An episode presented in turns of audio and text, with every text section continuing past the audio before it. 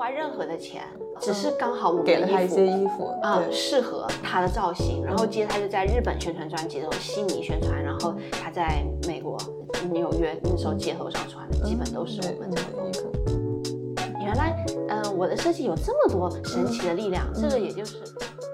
只要我现在去布料市场，我还能感觉到十四年前那一个小 Holly 摸面料的那种心动。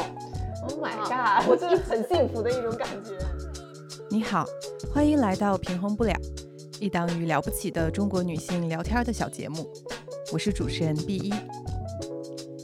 上个月，我飞去了英国伦敦，这座我曾经度过了大学三年的城市。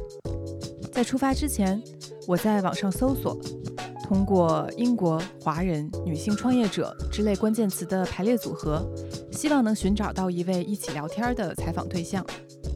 Holy 汪雅静就是在这一份搜索中被我给逮到的。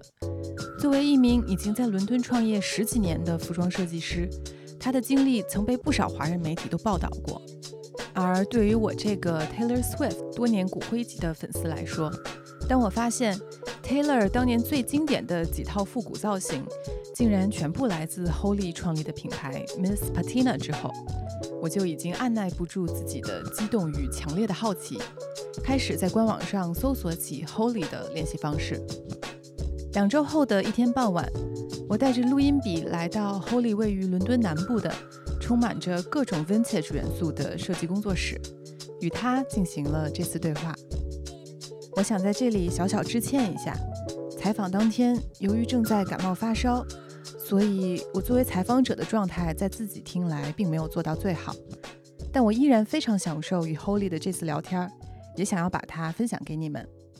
我叫 Holly 汪雅静，我在伦敦，哎呀，多久了？有十八年了。好久啊！十八年哦，我是十八岁来伦敦，然后现在今年我三十六岁。我过来读书，嗯，四年吧，嗯四年，然后我就创业了，然后我的公司呃叫 Miss Patina，然后已经我已经做了十四年。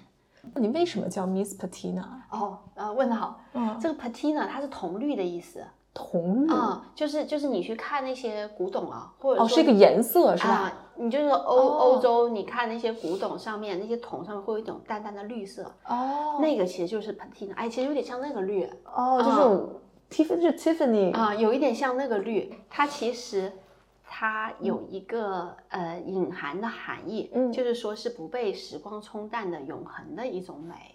它是怎么讲的？我我查字典，它说是 green layer formed throughout the time 什么的，嗯。然后 from the bronze，然后就是那个呃铜铜锈啊铜绿的那个那个嗯绿色的部分。嗯，因为我喜欢收古董嘛，然后收古董上面他们就会就会有这样的一个行嗯行语，就会说 the patina of time，就会说这个是时光留下来的面哦。，The Patina of Time 啊，啊，嗯，has got some patina，那就这样，哦就而且 patina 是一个挺女性的名字嘛。对我以为他就不太了解这个词的意思，以为它只是一个名名哦，他们还以为我是 Patina，后来对他们他们说 Miss Patina，然后我们整个都说 Yes，大家都是 Miss Patina。所以它其实是一个颜色，然后这个颜色本身就是蕴含了一个时间的一个一个寓意。对，不被时光冲淡的那种经典的美是这个意思啊。对，我看你最开始是是说读研究生的时候就开始自己在摆摊儿啊，对，卖一些对对对，自己设计的对饰品，是不是啊？对卖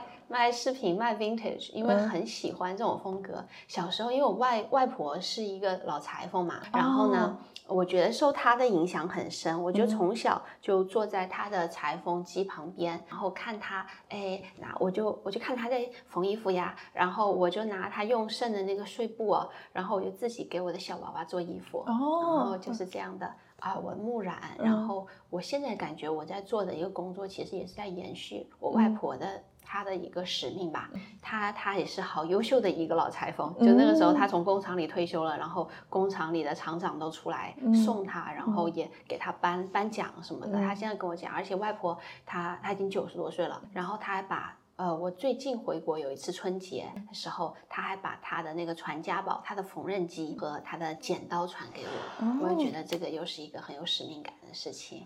所以你是来上大学的时候，你就是读服装设计的吗？呃，我读的是 marketing，然后我平时因为从小很喜欢画画嘛，我为什么会呃会喜欢画画呀？还有为什么会来英国？其实也是有原因的，因为我小时候我的反应挺慢的啊，然后老师都要我留级的，然后我妈妈觉得没有关系，我我女儿不差的，就是她给了我很多。自信心，然后他不会因为我没有考好啊说我什么的，他对我的严厉是放在对我的品质上面。啊，我是不是一个呃，就是说懂礼貌的人，善良啊，善良的人，然后懂得帮助他人的人啊，在这一方面他对我品质要求是非常严格，但是对我的学习成绩他是没有没有什么要求，就是你尽力就好了啊，我觉得就是这样的。我我小时候好容易紧张啊，要考试我就只要考试我就生病，要去打吊针，因为太紧张了，生理上会有有这个不适。对，因为太紧张了，所以那肯定就考不好嘛。嗯，然后呃，就就真的就不是，而且他又是校长，然后之前是老师，然后就不是大家想象的，就是老师的小孩一定成绩拔尖那种。我觉得我我觉得压力好大哦，嗯，做不到。但是我妈妈给了我很很大的空间，因为我从小我很喜欢画画，然后我是一个很安静的小朋友，然后很喜欢做手工。然后那个时候很多人大家都说啊要学钢琴啊什么的，然后我妈妈问我要不要，我说不想，我不喜欢，她也没有逼我要去学那个。然后我说我喜欢画画。然后我画画的时候，我就可以，而我很小就有那种心流的状态，就是就是可以专注的专注做一件事情的时候，是感觉内心是很甜的。我我长大了后，我才看那个书啊，我才明白那个叫心流。但我很小，可能是在我妈妈的培养下，我就可以很快找到我自己喜欢那个东西，然后去专注去做。然后我很喜欢画画，我妈就给我买好多的笔，好多的纸，然后就让我趴在地上随便乱画，然后加一个墙也可以画，然后窗帘也可以乱搞，就是就是那样。然后我我有一次很夸张，我想给娃娃做衣服，想搞创作，我把我们家一个很漂亮的窗帘那那种给剪了，给剪剪了个洞出来。嗯，但我妈气死了，但是她。没有说我，然后他就跟我讲，他说，呃，仔仔就不能 不能默默心疼 那个那个 布料是吧？说下次，对，他就他就跟我讲说啊，如果你要创作，你不能去毁坏一个东西，然后他就找了好多碎布给我，让我从碎布上搞创作，因为很小就很喜欢用剪刀嘛，然后去做，可能他也发现了我小时候就有这个天赋，所以说也很自由的让我去在这方面去发展，然后就就让我就很喜欢艺术啊美的那些东西。但他对你的一直以来教育理念，就是说也对你的未来啊，都是很很尊重你的兴趣。对对对对，没有说啊你要干嘛你要干嘛那种，并没有，所以也给了我觉得很很大的一个一个鼓励。虽然说成绩不好，但是文艺可以，对吧？然后我我大学好还没上大学，就高中的时候我是出过一场车祸的，然后就是因为那一个我就错过了会考，后来我住院半年嘛，我也没有没有很好准备高考，然后我我很紧张，我妈问我说。说要不要咱们就复读？我就说我不想复读，因为我害怕，嗯，我怕我又考不好。然后我妈说那行吧，那我们还是想要不出国读吧，因为因为她会觉得说像我这种性格，考试又那么紧张，也不不能很好的 deliver。他还她会鼓励我，她说可能只是卷子没有出到你会的，你知道吗？然后然后后来后来我妈就说那那去英国会比较好，因为她是在国际学校做校长嘛，然后她也了解就是英国的这种教育，就是相对来说他不是那么的应试，他是他不会因为几一次的考试成绩就给你下判断。更多的是，除了考试，你要做很多的 coursework，然后做，然后加起来，然后平均，然后哎，那我说这个行啊，因为我动作慢嘛，然后就说那这个适合我耶，然后动作慢，然后但是我可以慢慢做，我。我是一个特别用功的人，我可以比别人花两倍、三倍的时间去做同一个事情。小时候我妈就发现我，我画圆，我一定要画的非常的圆。我因为有那种就是一定要完美主义，对，也有点强迫。然后别人一下就画好了，我就一定要去描，一定要去描，然后描不好又擦擦擦，然后一定要画，然后就那种有一点偏执，然后就就说可能我做事情又慢，就比较适合。对，因为我愿意去付出。是。那那像你母亲，她现在等于是在帮助你做服装的这件事情。她已经退休了，然后她现在在我的国内工作室。那你们两个一现在算是一起创业了，她帮助你。她现在帮，她现在变成是我的合伙人了。天哪！那会这个整个的合伙是一个，因为我觉得我要是我跟我母亲应该没有办法一起一起做事情。但但我妈也会很尊重我们，因为我们有同样的一个目标嘛。就就算会有不同的那个，但我们会互相理解，也是慢慢磨合的，我觉得是这样。但是你等于就是想要创业这件事情，是来就是二十岁左右就已经有这个有这个想法了吗？其实我小时候。只是很喜欢就是做东西啊，嗯就是画画，很想做衣服，嗯但我没有想过要创业。然后是是过来读书了之后，嗯是因为喜欢卖东西，根本没有想过什么远大理想。我从来没有觉得说啊，我能成为很牛逼的设计师，或者说我的设计能够卖给多少多少人，我完全没有想过。然后是到呃大学研究生的时候，我就喜欢卖东西，因为我们呃伦敦时装学院吧，然后圣马丁咱们的小伙伴们都比较有那种。就是把自己设计啊、手做的东西，然后呃放放到伦敦东伦敦 Break Lane 那些地方，就是有很多呃复古市集啊、或者手工集市那样的地方，然后放到东伦敦，然后去卖。然后我的我的基本研究生的指望都是呃平时上上上课啊，然后再再搞一点 vintage 啊复古，然后再手工做一点东西，然后就去摆摊，还要把自己不不想要的二手的衣服再拿去卖，因为很喜欢卖东西。然后我发现我比别人卖的更好，我想哎。说不定这就是有一个机会，然后就这样开始了，没有想太多的。那为什么那会儿你比别人卖的更好呢？啊，我我觉得可能是哪个能力呢？我觉得可能是因为呃两个，第一个是我比较敢于跟客人去沟通，虽然我是一个比较内向的人，但我感觉嗯把我放在了那个位置上，因为我自己很喜欢这东西，我也希望他们能够同样一起去喜欢，而且呃买的很多人也是喜欢这种风格的嘛，所以我就会更加大胆的去跟大家沟通。第二点是本身可能我的。产品我知道什么样的产品会更适合东伦敦的那些年轻人，就是比较潮的那些人，所以我觉得这是有两点，就是所以你本身就像你说，除了销售能力，你你其实，但我觉得很有趣，因为你是一个就是国际生。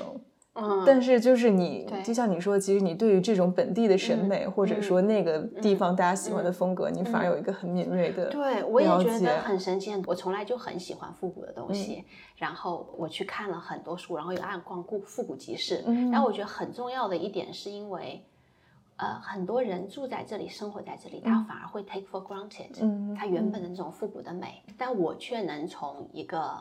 外来人的角度。角度。啊，我可以 spot 很快 pick 到什么东西是很适合用在我的设计上面。那你当时就是从最开始在东伦敦市集摆摊儿，到决定要创立 Miss Bettina，这个中间的过程是一个怎么样的心路历程的？在在东伦敦摆摊就是好玩嘛，然后卖着卖着觉得哎，觉得好像可以试一下，然后到那个时候我就刚好研究生快要毕业了。其实我的摆摊吧，我我的这一个过程哦，呃，其实是我做研究的一个一个延续来的，我的呃。研究生，我研究的就是那个复古 vintage，就那个时候已经十多年前，国内现在比较火嘛 vintage，但是那个时候就是在英国一直来说，大家都很喜欢那种复古的有历史的东西，而且二手的啊那些啊，就很喜欢掏自己妈妈呀或者奶奶、外婆的那些旧衣橱，然后年轻人就喜欢穿上。我我就我也很喜欢这种东西，因为我我不是一个特别 trendy 的人，大家会认为说啊，你设计师肯定你很 trendy，我反而觉得有时候穿的很 edgy、很 trendy，我会。很不舒服，我觉得不是我啊，我是相对是喜欢呃很很古朴的东西的，很自然古朴的。当我呃来到伦敦看到那些古董店啊，然后复古的衣服啊，我就感觉哎。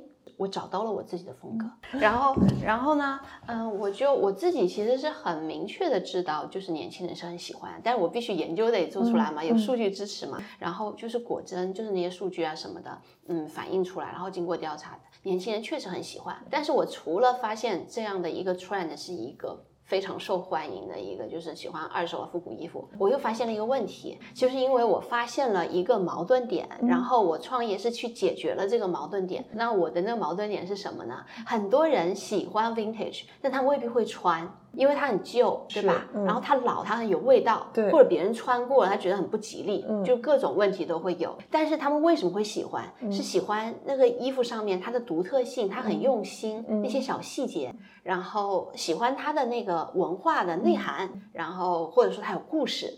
所以说这一些呢，刚好就启发我了。然后我想，哎，那为什么不做一些就是一些新的衣服，但是它有那种复古的情怀在里面，然后可以把旧时代的那种复古的。工艺就比如说那些刺绣做的很精致，然后给复刻过来，所以这样就很多。就我们的衣服上面，你看那小扣子、小拉链啊，其实就很像那些古古代的那些嘛，然后一些小细节上是很像，但是在它的版型上面，因为以前很多衣服那个版型哦就很很奇怪的，尤其是八零年代，哇，那个肩膀巨大，可能穿上去就很金刚芭比。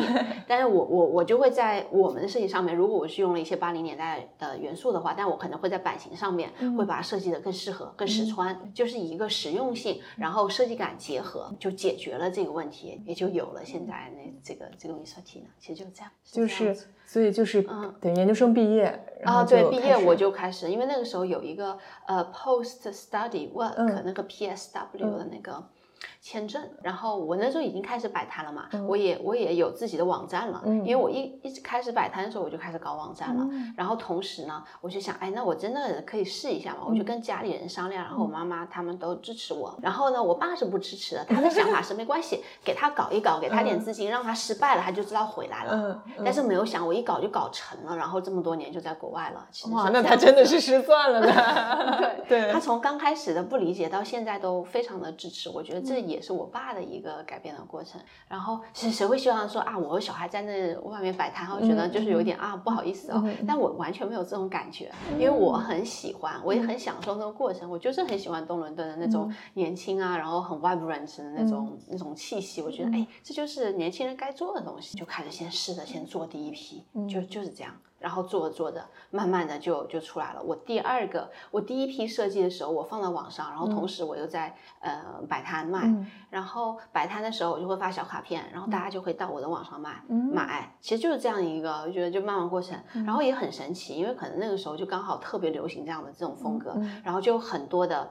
那些博主，然后就自己找找我，就哎，呃，我很喜欢你的设计啊，然后我就说好，我可以 gift 你们几件。然后那些博主，然后穿了衣服啊，我没有想到效果特别好。然后接着就开始有小店，那种东呃欧洲的欧洲的店铺，比如说意大利、爱尔兰，然后荷兰的，然后就找我，就说哎，我能不能批发？我当时想啊，批发，我都没想过批发，也就是就这样，因为他们找了我，然后才就是给了我一个启发，哎，我其实可以搞大一点嘛，然后把它给铺开。然后那个时候我觉得经济的环境是比较好的，所以呃也不不会像现。在小店很多慢慢都没有了嘛，对吧？那个时候还是比较好，然后就就是这样一步一步，然后我就开始做了我的第二季。第二季呢，我就有开始有中介，就是像爱尔兰的中介就开始找我，就说啊，我们需要点伦敦风格的衣服。他说我可以帮你扩大到，比如说爱尔兰二十个小店。然后我说可以啊，然后就这样在未来的二三年，呃，两三年之后，就就这样子就扩大到更多的店，因为在呃，就除了。英国，因为本地英国本地，我们自己就是后来有 Top Shop，然后就其他的像意大利啊、比利时啊那种，每一个国家都有十到二十个店，那样起来就就很多了那个量，然后就是又有一点忙不过来了，然后也就又也要招人嘛什么的，哎，其实都是这样的一个过程，就是那一段时间呢扩大就还挺快的。从一个童年在课堂里有点迟缓的爱画画的小女孩。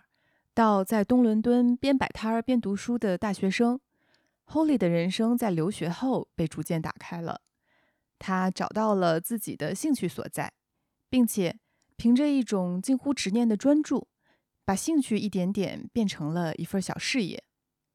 而让这份事业真正从一颗种子长成一棵树苗的过程里，有两个里程碑是对他极为重要的。一是当 Miss Patina 被英国曾经最大的服饰品牌 Topshop 选中，进入了 Topshop 各个门店的买手区；二是当品牌被 Taylor Swift 的造型师发现，并且在 Taylor 为专辑《一九八九》宣传的整个过程中，在无数的街拍与活动场合里，都穿上了由 Holly 亲手设计的衣服。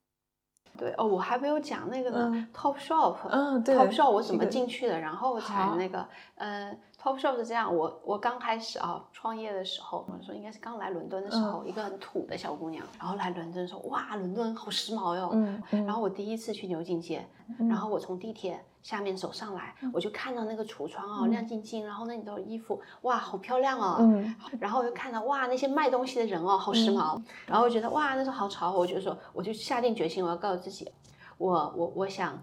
我想去 Topshop 里头，我觉得那时候我在读书嘛，然后我还没有想过要创业什么的。我当时就想，哎，我毕业了，如果我能到里头去当一个售货员，我就会很开心啊。这么卑微的一个目标啊！没有，我没有想过其他的，因为就是很喜欢，就希望能够在 fashion industry 里头工作，没关系啊，做什么其实没关系，就是因为喜欢。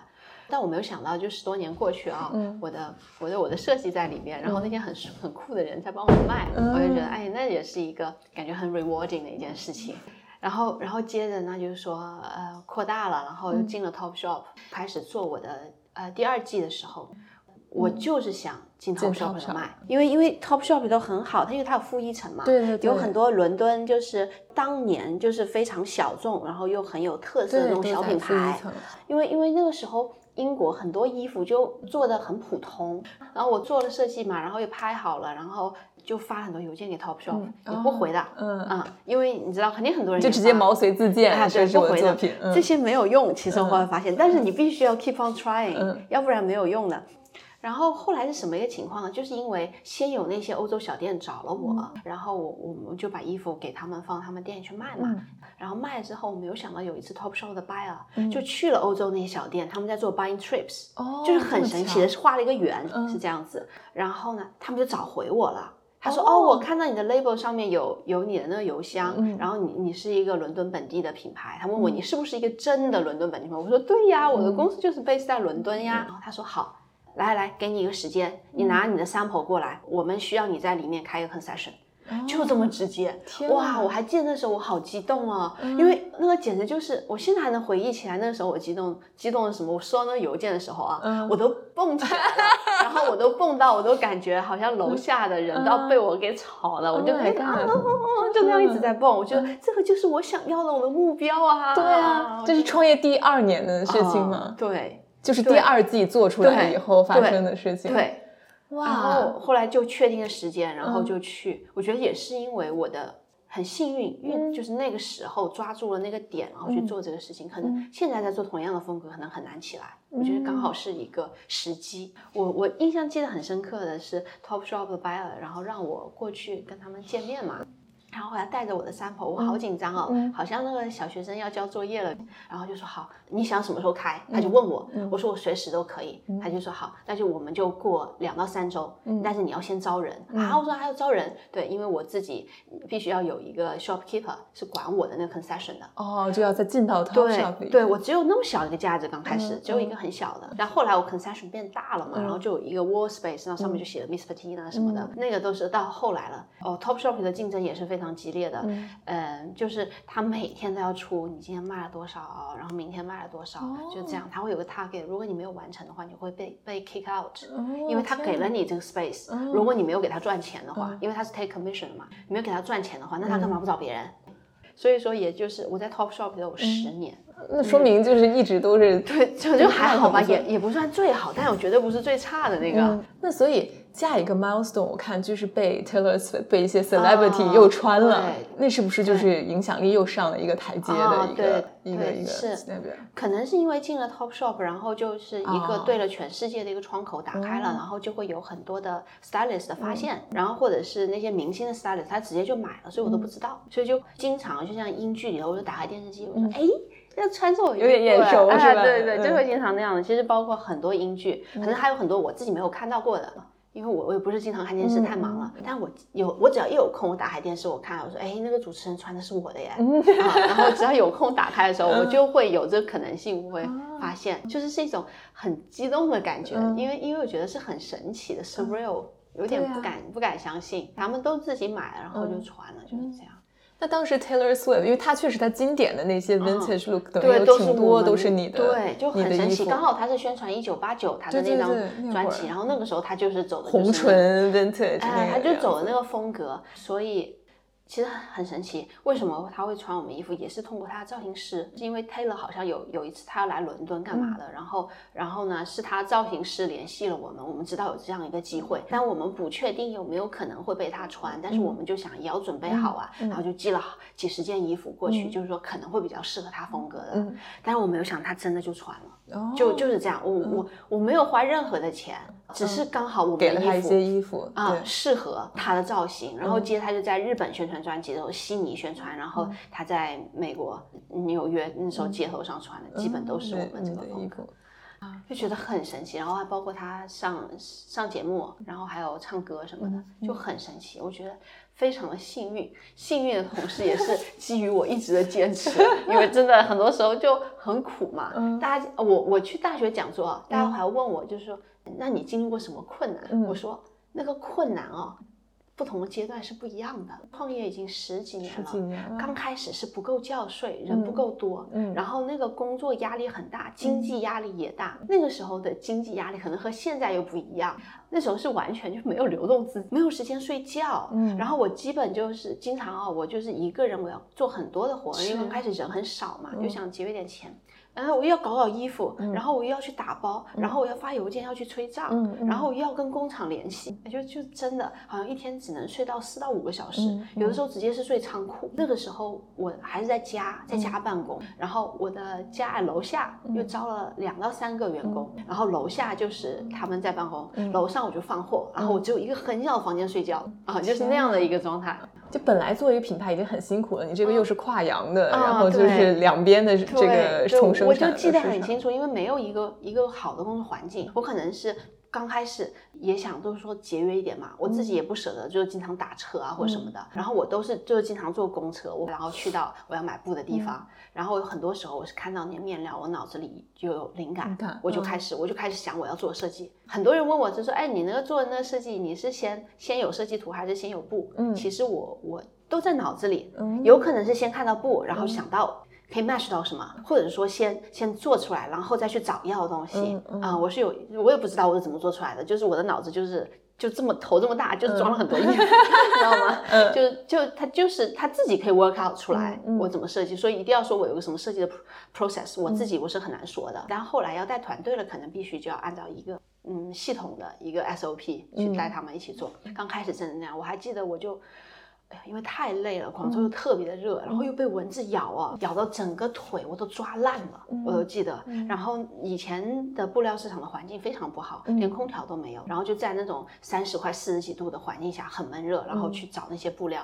想到了灵感，我就直接坐在别人那个卖布料那个地上，我就开始画，啊，开始画画了完之后，然后我就直接就是就是很简单粗暴的直接把那个画那个草图贴在那个布料上面，然后剪一些板布，然后寄到寄到。我的板房，然后就寄到英国来，寄到工厂啊，寄到工厂，因为他要做板，做板然后才能寄到英国来。寄到英国来是干嘛？要参加展会哦，就是就是整一个就是，我现在我回忆起来，我好像觉得我这么多年我都从来没有休息过的感觉，就是一直脑子是不停的转的。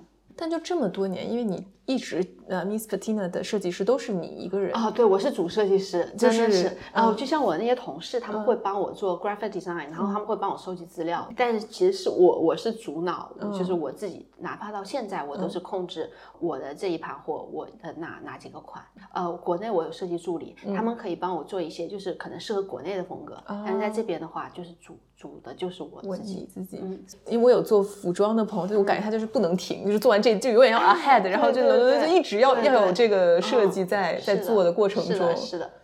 就是被这个时间倒逼的停也停也停不下来。我比较幸运的是，因为我做的是复古风格嘛，就是说我不需要跟随潮流啊，它比较 time。我会我会比较 chill 这方面，我会经常就是如果逛古董市场啊，我就会看，哎，我觉得这个很有启发我，因为我很喜欢淘那古董嘛，然后看说，哎，这个启发我，我可以试一下。然后还有很多生活中有趣的小细节啊，比如说，哎，我之前救了那个猫猫嘛，然后那猫猫不是说是生宝宝嘛，对吧？然后我就做了跟猫。相关的，然后就没有想到，哎，一炮而红了，大家就很喜欢的猫咪系列。然后后来我妈妈又救了一只小鸟，然后那个小鸟鸟呢又启发我，然后它因为它还会说话，我妈妈教会它说话就很神奇。然后我觉得哇，这个就是它让我相信了生命中的美好和神奇。然后我就用，我用我的设计表达出来。其实其实我就很感恩，我一直很感恩生活，因为因为就是因为我们给了这个生活善意，然后它才启发了我，然后我就创作出更多美好的东西，这都是启发我设计的这个。所以你有过就会有灵感枯竭的时候？永远没有。天哪，到今天这么多这么十几年了也不会吗？因为我一直保持的就是我最。最初那个激情，我知道我现在去布料市场，我还能感觉到十四年前那一个小号里摸面料的那种心动。Oh my god！我真的很幸福的一种感觉。啊，对，就是永远不会。就有很多人都会觉得，为什么？我说我有时候我觉得工作真的非常累，而且我真的是很喜欢做设计这一部分。你说现在我跟你讲啊，你可以看我眼中还是有那种星星出来的。我就是设计，我真的就是就是很喜欢。我就觉得我说很有激情，好像就是像恋爱的感觉。就是恋爱可能过了几个月你就 不会有那个感觉了，但是。就是摸那衣服啊，看那些喜欢的那些东西，我就很想去做设计的那种感觉。可能是因为它是创作，创作的过程就可以让我永永远对这个世界保持的是一个好奇心，也可以激发我我喜欢的，就是就是自己让我自己保持的很年轻，永远不会灵感枯竭，因为你时刻都会看到很多。身边美好的东西启发你，所以就是永远都有那个创作的的激情，永远不会，这个是永远不会。但是但是工工作嘛啊，工作就是就是说，当当你把你的 passion 的东西变成了你一个必须要做的工作，对，他会刚开始。你的 driven 绝对绝对是 passion，但这么多年了，它是一个 responsibility。你讲了设计，我可能很激动，但你想，我每天要运营公司，哇，那个头就疼，要看账啊，要想市场啊，对啊，对啊，头疼。你要想啊，怎么这样做，呃，做宣传，然后你要搞搞拍摄，然后你要管理员工。然后，那你说卖不好怎么办？那赶快再想一些新的东西来，然后再促进一下销售。也就也遇到过很很多困难，这些可能有的时候会让我很 frustrated。嗯，但每当我遇到困难的时候，我怎么样找回我那个初心啊？可能也不是立刻去想设计，因为那时候也是特别累的。我是会到 Instagram 上看全世界穿我衣服的那女孩子，我会看到啊，你说不同的肤色，还有不同年龄，她妈妈和女儿一起穿，还有外婆，她全家女性一起穿。我有时候看那个，我就会特别。鼓舞激动，然后因为因为我觉得我刚开始创业，我也比较傻，我完全没有去想过这个实业是很累的啊。我也明白为什么，我现在明白为什么我爸爸反对，啊因为搞搞惯了投资啊，或者是做这些的，他们会知道就是可能有一些很很轻松赚钱的方式，动动脑筋就行了。但是我明显我不是那种很聪明的人，然后我觉得我我是就是要就是老黄牛，踏实苦干的那那种感觉。我就想夜深人静在想啊，我为什么要干这个？但是但是每当我又看了那种全球女孩在穿穿你的衣服啊，然后我也会看到其中，就比如说有一些很令我感动的，就。呃，就是妈妈和女儿穿，还有的会给我写信，他就说谢谢 Miss Patina，因为你做的东西就没有没有世界上没有任何东西感觉能够让我这么快乐。然后我觉得这些很 positive feedback 能够激励到我，我就会感觉啊，我做的设计不仅仅是我在表达全球喜欢这种风格的女生分享，我做的更多的其实是一种美好，也给了他们力量。我觉得更是一种 empowering，我觉得这个特别重要。嗯，原来。嗯，我的设计有这么多神奇的力量，这个也就是更激发我，就是说这么苦啊，我也要继续下去。所以你就是对复古这个风格，就是说也是一直就是很坚定的，就是我要坚持做这个英文复古的这个风格。对对对对，是的，呃，就是因为这么多年坚持下来了，才会，因为我也没有什么钱去推广啊那种给明星穿，就是因为那些呃电影的造型师，他想到他要复古风格，他就会过来。对吧？他就会到网上看嘛，或者就会找到这种类似类似的这种，所以就是延续不断在做同样的东西，就是坚持这样的一个复古，然后加上原创元素结合去做。那你这个过程中有过？动摇的时候嘛，因为就是我对于一个我是一个非时尚产业的，我觉得就是很大部分的人都还挺随波逐流，毕竟像你说的嘛，是追赶。你问的非常好这个问题，因为作为一个设计师，可能有的时候会总觉得说，我为什么老在做这些啊？我能不能有点创新啊？很多对，就是要追求新的东西。对，设计师是很想颠覆自我，很想做新的东西的。其实我我也有那个我很想的那个时候，然后我我有试过的，反正每次我要。特别颠覆的时候啊，去看数据嘛，好卖的还是最基本的、经典的那一些。你如果你每一季你在不停的变样子，你的客人是认不到你的。嗯，其实其实就是通过我，我原来也不懂啊，也都觉得只懂得生产，不懂得销售嘛，都是慢慢学，然后也只懂得啊，我要不停的创新，然后我不喜欢原来的那个了。我其实我发现很多客人一直还是想要。找到的这一季和下一季，嗯，他永远想要的还是他要的那个风格，他想要那个风格，他就会自然而找我。我如果做了其他风格，就其他品牌的或者其他呢，他到其他品牌买，他不会到我这里来。买。可能就是说这个 niche 对于现在大众来说，呃，也许它不再是这么流行这个风格了，但是还是很多人喜欢这种，对对对。对。所以就要从大众里找到那个小众，然后深挖它，然后就就就做这个东西。呃，我从来没有想过要去 compete 和那些大品牌，嗯因为我能力有限，做不到。嗯那我只做我自己最擅长的，他们没有什么，或者说我能做的比他们更好的，更能直击人心的啊，然后就就做那一块。嗯嗯但是就是你做，就是从经营上，比如说你有过有过什么很宏大的目标吗？说过一就 就没有，就是我下一步一定要怎么怎么样，被谁买了，或者是要多多多没有多大？想过，嗯嗯，没有想过。其实我就是一直都很 modest，的、呃走一步算一步是这样子。嗯因为因为我就想哦，我只要保持我的公司啊、就努力让它不要倒，嗯然后呢，日常的运作做好，我只有能够。接下来好好的在做设计，因为有有的时候我遇到困难的时候，我也遇到好多困难。我之前还在国内开店呢，然后我后来店关了，是开实体店吗？嗯嗯，对，因为也是一根筋，脑子没有想清楚，然后那时候亏了很多钱，然后就很想放弃哦。但是后来也是有，就是说一个责任感，因为因为我如果放弃了，我的员工怎么办啊？他们第二天失业啊，对吧？嗯然后我又不能像个小女孩一样，然后说放弃就放弃。然后，然后我就所以就这样就这样子坚持下去。我我也不能突然要放弃，因为我还有很多我的客人，他还等着我下一季的猫咪小鸟的设 计呢。对啊，是啊，对，就是就是很，是变成了一个责任。从刚开始激情，后来变成一个责任，嗯然后到后来，我会觉得它是一个更大的东西。对我来说，就是嗯啊，不仅仅是责任了，你有什么社会责任感这些，我会觉得我是在做一个有意义的事情，我是在 leaving marks，给这个世界创造了一个美好。到现在，我现在就是觉得说，我只要能够这样继续下去，继续创造的美好，我不需要做多么大，小而美其实也是很好。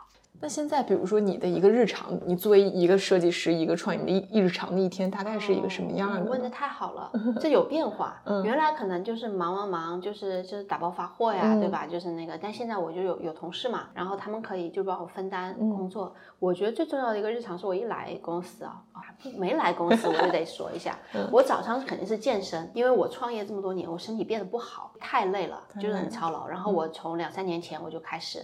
呃，开始去健身房，然后又重训，呃然后就回村了，然后我就觉得哇，好厉害！我三十六岁，感觉自己像二十六岁一样，嗯嗯就可以打老虎的那种状态。然后来公司，但嗯是最早上了我是要干嘛？因为我们是有两边的有时差的工作的嘛。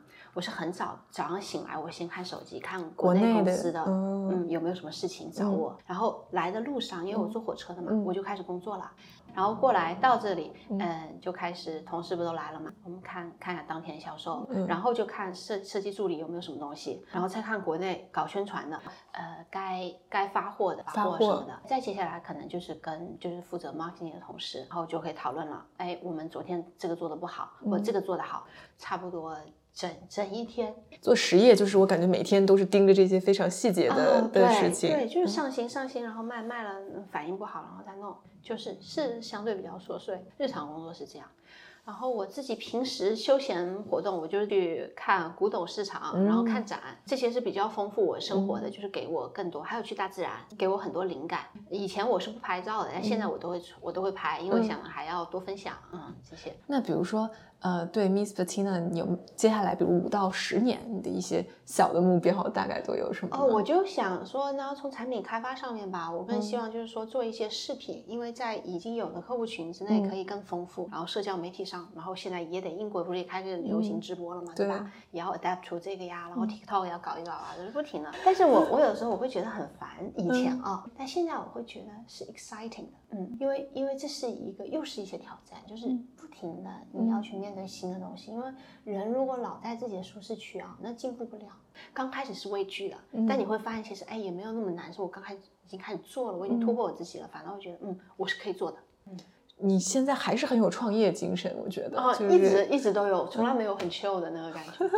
而且你还是在想要不断的要去拓展新的事情，做新的哦尝因为因。为原有的那些在变嘛，嗯然后原有的客人也也慢慢没有了嘛，嗯对吧？嗯又要又要想新的东西，然后去弄。那我想象中，你对 Miss Patina 的目标肯定是希望它做一个可以传承下去的一个，哦，对我希望是个百年品牌，对百年品牌对，可能它是小而美的，我就嗯希望，就是当我不在的时候，然后可能是我我有其他接班人啊，嗯他可以继续去把它经营下去，一直是在传播这个美好的东西。嗯，那这真的是完了，一辈子都大都对得大我进去就觉得。我好像是呃，我的这个创业，其实就是终身创业。创业啊分两种，有些人就是。呃，创了一个卖了，再创一个再卖了，对吧？嗯然后那样，我觉得我做到。我我是一个终身型创业的人，然后就是一根筋的。呃，我也没有想过说要卖，可能除非啊，是我嗯自己真的做不好了，我觉得呃有人可以比我做得更好，我我会愿意，嗯因为我觉得我。我 老天爷把我，我妈把我生下来，嗯可能呃上帝赋予了我这个能力，还有我现在这个使命，我就是得跟我现在的品牌紧紧相连的。我要让我自己变得更好，才能配得上它。如果我做不好了，我让我的 Miss Patina 要更好的话，我我也我也愿意交给别人啊。我一切都是从品牌还有从我的客人角度，我会去考虑这些。你这真的是一条道走到黑啊！就是、啊、对，真的没有，这这是一份没有办法 quit 的 job。我觉得一个女女生让自己有魅力的地方是她有自己，她有事业心，她有自己的事业，就是说她是一个有很有独立人格、有有自己魅力的地方。Being positive and grateful，、也就是你刚刚说的内心强大。嗯我觉得就是很重要的是啊，我我也会哭，但是我哭完之后擦干眼泪继续干。我更希望自己做的不是一个玻璃球，不是一个坚硬的一个石头啊，就是它摔下去的时候它可能会碎掉，因为它很硬。我希望做的自己是一个弹簧、或者是一个皮球，就是很用力的打下去，但我能弹得更高，就是那种反脆弱的那个能力。天哪！嗯嗯，我自己明白哦，就是创业这一条路上，我是把自己当成一个巴士的司机。巴士的司机，对对，我开车，然后上上下下有人，就是他不会一直跟跟着你的，但是就是感谢。感恩能够跟我走过每一段。那你现在还会有感觉很孤独的时候吗？因为创业真的是一件很孤独的事情。哎，我就是一个很耐得住孤独的人呐、啊，怪不得你可以适合创业。啊，对呀、因为因为因为从小我爸妈工作很忙嘛，我一个人都自己在家玩的，要不然我怎么会从早到晚趴地上画画？就是我是一个很能享受跟自己独处的时间。嗯其实我不知道什么叫孤独。就对这个事儿，你反而没有没有概念，因为你太适应它对了。对，我我喜欢自己一个人，我觉得很舒服那个状态。我我记得我外婆家门口有一朵小花，我特别喜欢，它是夹缝中生出来的，是那个墙角下，那个花一直都启发我，因为它可以从石头缝里头钻出来，这种这种坚毅的力量，看起来很软，对吧？或者滴水穿石。不是水的力量，是坚持，坚持的力量。嗯，哎，最后我觉得我们跟国内的朋友说一下，要想要买 Miss Patina 的的衣服，现在最好的渠道是什么？呃，谢谢谢谢大家。我对，因为就是 对你喜欢买的话，你们可以在我们的天猫 旗舰店旗舰店，或者是小红书上啊，你也可以看得到。嗯哦，然后我们还有微信上的店都有，都有搜 Miss Patina 就所以行。国内的渠道还挺多的。嗯，对，只要在网上你搜就可以搜到。挺多，但要注意要看是我们的，呃，是我们的正版的哦。对，可能那个猫猫，比如我在想说，就是会有很多的盗版，就就嗯，立刻就那个盗版上面就可能那个刺绣就比较多，那个没做好的。嗯啊，我们的刺绣是很圆很饱满的，嗯我们的刺绣就是密实到可以像盲文一样。哦嗯哦，所以就是这些细节会有嗯很大的很大的差异。还有版型上，嗯也许它有同样的，它到了我的印花，哈那个嗯，但是从版型上，我们的版型就是穿的更瘦，这个特别重要。